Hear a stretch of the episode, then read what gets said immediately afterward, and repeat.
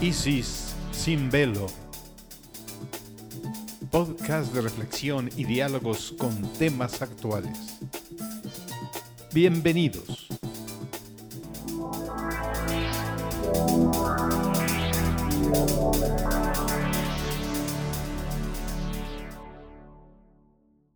Hola, ¿qué tal? ¿Cómo se encuentran, queridos radioescuchas? Muchas gracias por sintonizarnos esta noche en un episodio más de Isis sin velo. Les saluda su amiga Isis Estrada. Pues bienvenidos, los saluda Carlos Robles y pues sí, eh, Isis sin velo en una transmisión más para compartir con ustedes algo que estoy seguro que es interesante, apasionante y actual, algo que está sucediendo que vale la pena revisar. Y hoy vamos a estar comentando sobre la serie de televisión El símbolo perdido de Dan Brown.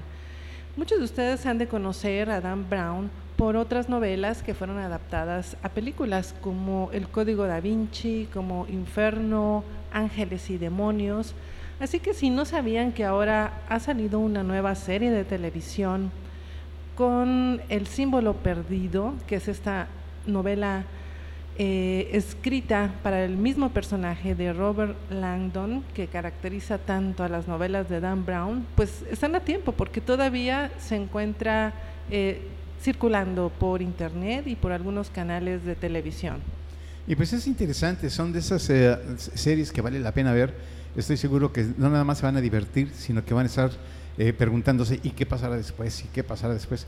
Que precisamente pues de eso se trata ese tipo de, de, series que nos puedan atrapar y estemos eh, comprometidos con los personajes tratando de, descubrir, de adivinar eh, qué va a suceder con cada uno de ellos. Claro, El símbolo perdido de Dan Brown es una serie de televisión estadounidense de acción, aventuras, misterio y suspenso basada en la novela de Dan Brown de 2009, El símbolo perdido. La serie es una precuela de la serie de películas de Robert Landon y presenta a diversos actores eh, que nos están caracterizando a los personajes en esta serie. ¿Tú qué opinas, Carlos, de la serie? Pues eh, eh, como lo comentaba un poquito hace ratito, yo creo que es interesante, este, sí te atrapa, ¿no? Sí está uno detrás de cada uno de los personajes, tanto, tanto los buenos como los malos, este, ¿no? porque el, el hijo, no voy a comentar mucho del contenido, no sé si ya la vieron o la están viendo, pero ¿por qué el hijo hace lo que hace y termina haciendo lo que termina haciendo? ¿Por qué el papá, que es masón, se comporta de tal manera? ¿Qué, hay detrás de todo eso? ¿Qué hay detrás de los masones? Se pregunta uno, que esa es parte de la trama, ¿no? Que como está llena de, de, símbolos, precisamente uno se empieza a cuestionar, bueno, pero ese símbolo, ¿qué significa? Etcétera, etcétera. Y así cada uno de los personajes, ¿no? Sí. Años antes de los eventos del Código da Vinci, la CIA contrata a un joven Robert Landon para resolver una serie de acertijos mortales cuando su mentor desaparece. Esa es la síntesis de la trama de esta serie. Y pues a través de 10 episodios nos van llevando eh, a través de estos acertijos que tienen que resolver y, también tienen que conocer los símbolos que están relacionados con esos acertijos.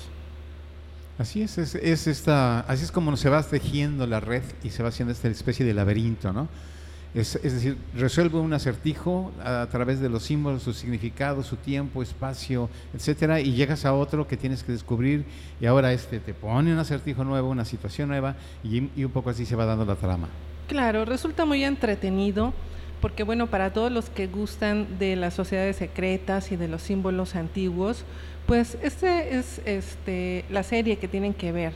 Por ejemplo, el capítulo 1 se llama Tanto arriba como abajo, el 2 se llama El Araf, el 3 Murmuración, y así cada, cada episodio va llevando un título que tiene mucho que ver con el acertijo que van resolviendo. Todo esto con el fin de rescatar al personaje que se llama Peter Solomon, que es el mentor académico de Robert.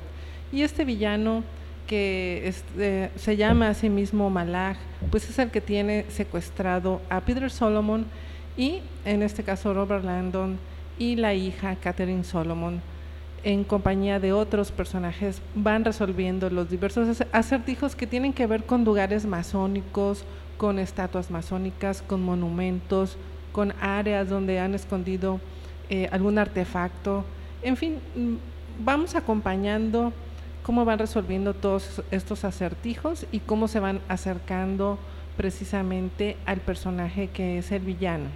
Y yo creo que una cosa interesante de esto es esta motivación que puede dar a que los eh, a los que les gusta precisamente los símbolos, las órdenes eh, iniciáticas, este, la esotería, lo esotérico, todo esto, este, eh, se, interesen un poquito más e inclusive pueden cuestionar algunas cosas en términos de si, si el significado está así muy por encimita o realmente es algo que, que, mueve, algo realmente bien estudiado, ¿no?